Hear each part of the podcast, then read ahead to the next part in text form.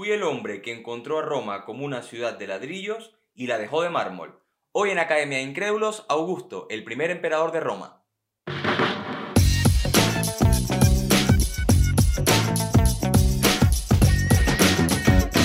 Esto es Academia de Incrédulos.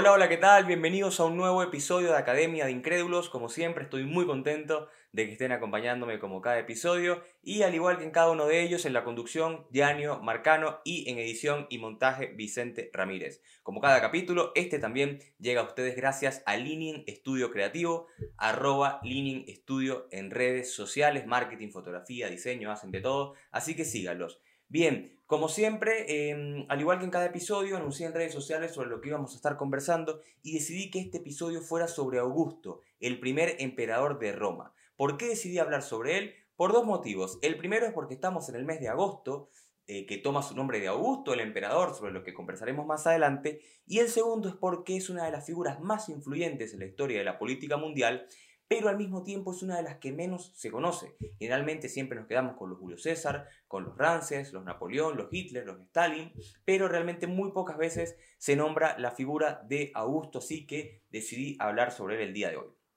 Como siempre, quiero contextualizar un par de cosas antes de comenzar el episodio para que éste se entienda un poco mejor. La primera es la situación política de Roma de forma institucional eh, para el momento de la vida de Augusto. Roma tiene tres grandes épocas. La primera es la monarquía, que como su nombre lo indica, estaba protagonizada por reyes, es una, etapa que dura hasta el siglo VI a.C.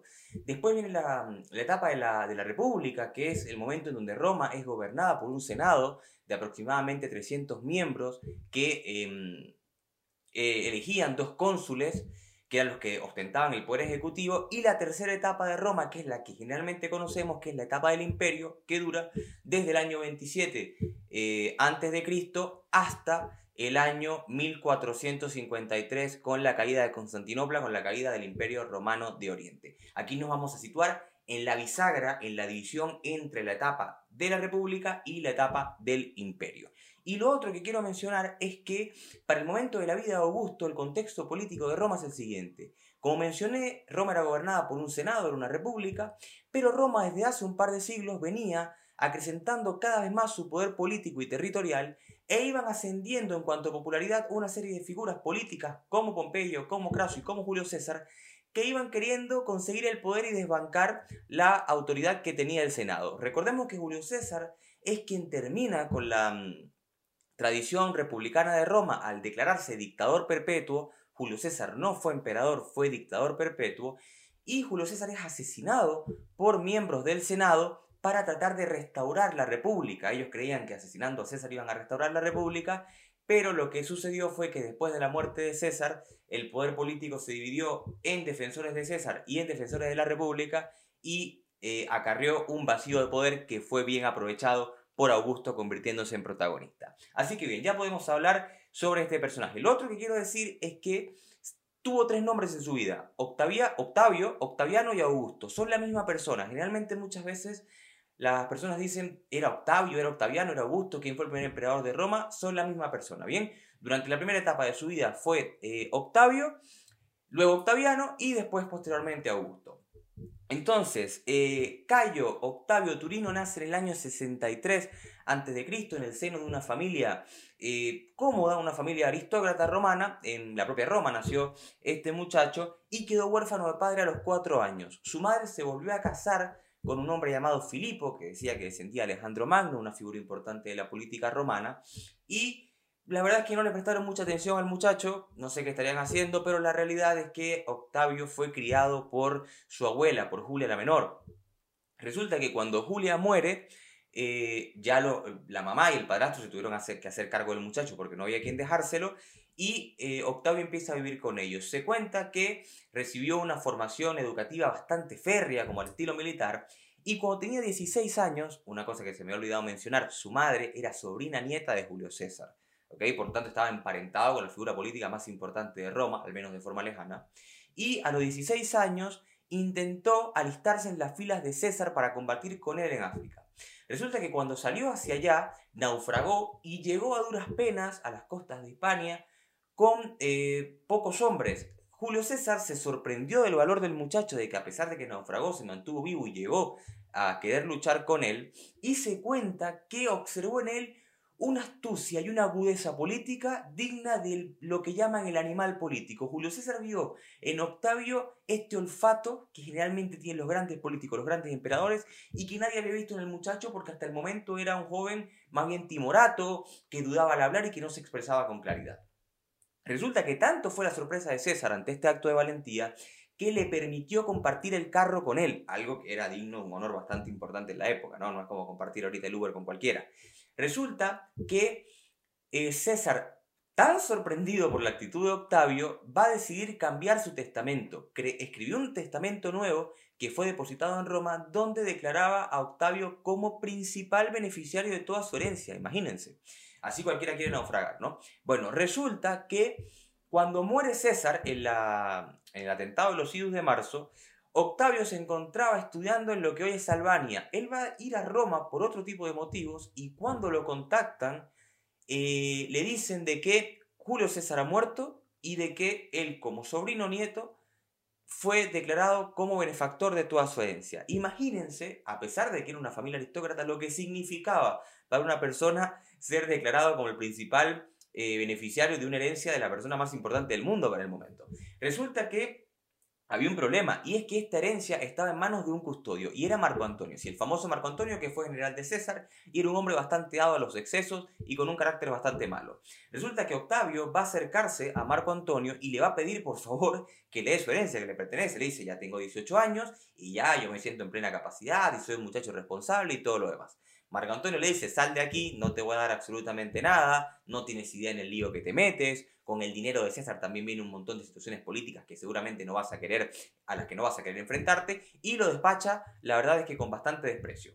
Octavio, ¿qué es lo que va a decir? Dice, tengo que alistarme, tengo que asociarme con alguien, con alguien importante, porque la verdad es que solo no voy a poder con Marco Antonio, que era el segundo hombre más importante de Roma después de César. Entonces lo que va a decir es acudir a un hombre muy famoso en la historia, quien yo personalmente admiro mucho, que es Marco Tulio Cicerón. Marco Tulio Cicerón es uno de los grandes oradores de la historia de Roma, un gran jurista, un gran escritor, y era la persona que decían que tenía una boca de miel porque convencía a todo el mundo con sus discursos.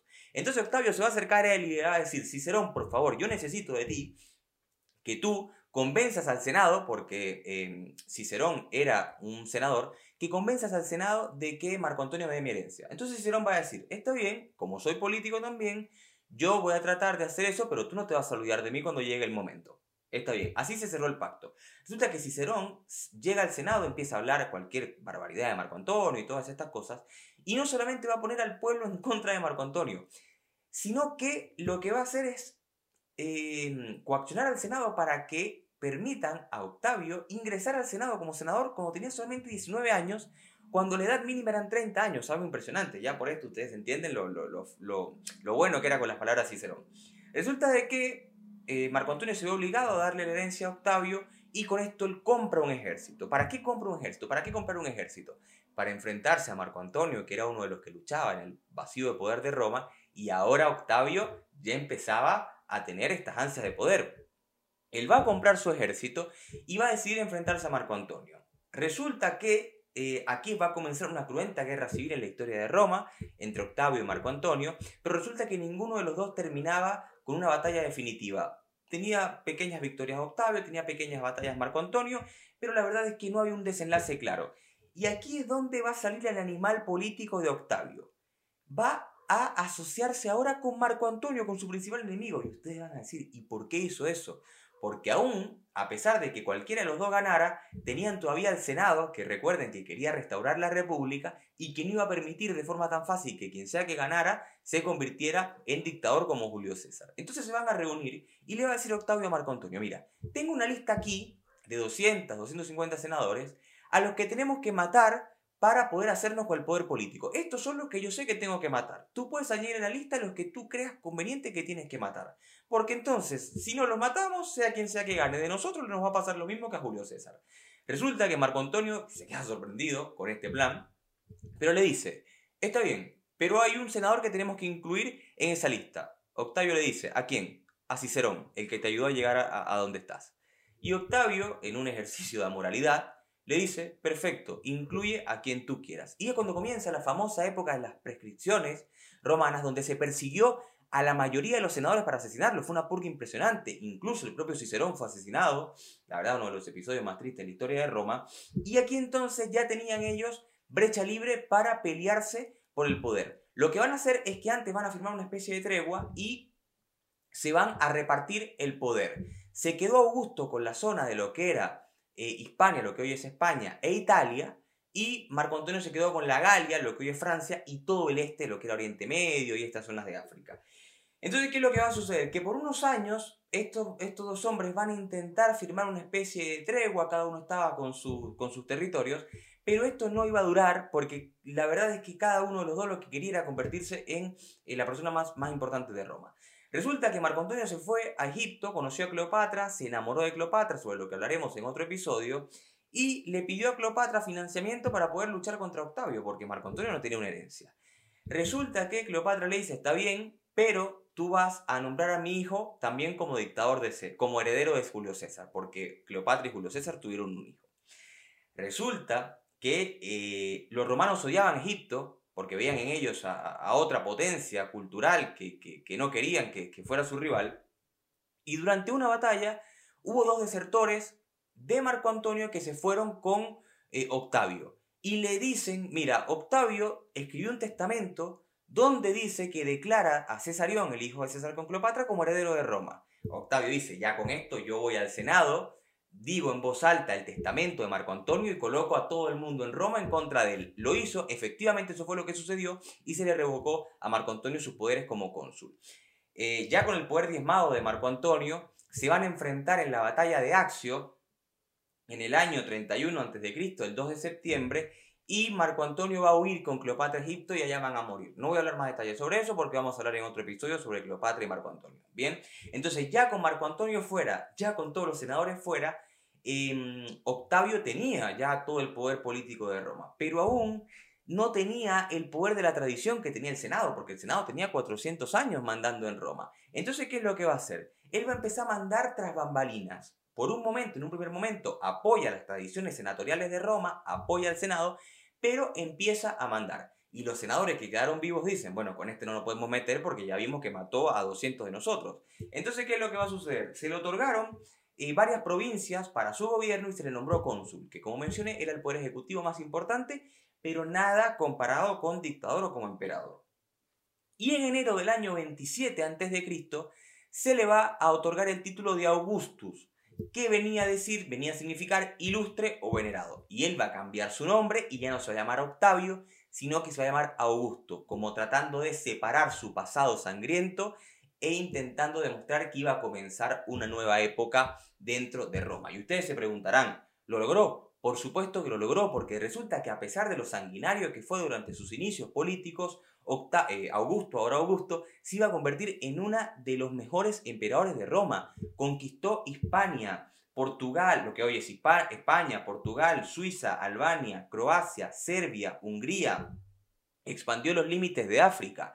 Eh, profesionalizó el cuerpo de bomberos, profesionalizó el cuerpo de policías, inició lo que se conoce como la Pax Romana, en donde pacificó eh, a todas las zonas del imperio, saneó las finanzas de Roma, eh, creó carreteras y saneó los caminos también. O sea, la verdad es que fue un gobierno bastante, pero bastante bueno, a pesar de sus inicios sangrientos. Esto es lo que nos muestra la historia de que muchas veces es muy difícil ponderar el legado político de las grandes figuras de la historia de la política porque realmente eh, es muy difícil establecer juicios de valor entre lo que hicieron bien y lo que hicieron mal. Eh, resulta que cuando se le mm, reconoce como Augustus, se le va a subir un poquito el poder a la cabeza, a pesar de que decían que era un hombre bastante frugal, sin tantos deseos de, fama y todas estas cosas, tanto que hizo quemar, fundir muchas estatuas de él para repartir el dinero a los pobres, algo que seguramente fue populismo, pero resulta que Julio César había cambiado el nombre del mes de junio por, por, por julio, eh, eh, perdón, el nombre del el, mes quintus por el nombre eh, de julio. Resulta que Augusto dice, bueno, yo no puedo ser menos, yo no puedo ser menos. Entonces lo que va a hacer es que al mes séptimo le va a poner el nombre de Augustus. Y el mes de Julio César tenía 31 días y originalmente el mes al que Augusto le pone su nombre, tenía 29 y dice, no, aquí hay que modificar todo el calendario porque yo no puedo ser menos que Julio César. Y si Julio César tuvo un mes con su nombre, el mío también va a tener 31 días. Y hasta ahora nos ha llegado el mes de, de agosto con el nombre de este emperador. La verdad es que los últimos años de la vida de, Augusto fueron bastante tranquilos, como digo, fue un gran emperador de Roma, fue el, el, que gobernó por más tiempo en toda la historia del imperio, gobernó por 40 años, durante su gobierno nació, por ejemplo, Jesús de Nazaret, uno de los hechos más importantes de la historia, y eh, comenzó un imperio que duró 1500 años, cosa que por supuesto no es menor. La verdad es que el legado de Augusto queda a opinión de cada quien, porque la realidad es que es uno de los grandes hombres de la historia de la humanidad en cuanto a influencia y al igual que los grandes políticos, su influencia, su poder y su popularidad siguen olfateando como animal político en medio de nuestros días porque a pesar de que parece que pasa desapercibido, sigue presente en nuestras vidas, por ejemplo, dándole el nombre al mes de agosto como lo conocemos el día de hoy. Espero que este episodio haya sido de su agrado, que les haya gustado. Como siempre les pido por favor que den un like al video y que se suscriban al canal. También les pido que, se, que nos sigan a través de redes sociales arroba Academia de Incrédulos, donde todos los días estamos subiendo contenido acerca de historia, cultura general, política, filosofía, arte, etc. Está mejor el Instagram que el podcast. O todos los días estamos subiendo cosas ahí, así que les pido que nos sigan. Y bueno, sin nada más que añadir, me despido. Espero que les haya gustado este episodio y nos vemos en un próximo capítulo. Chao, chao.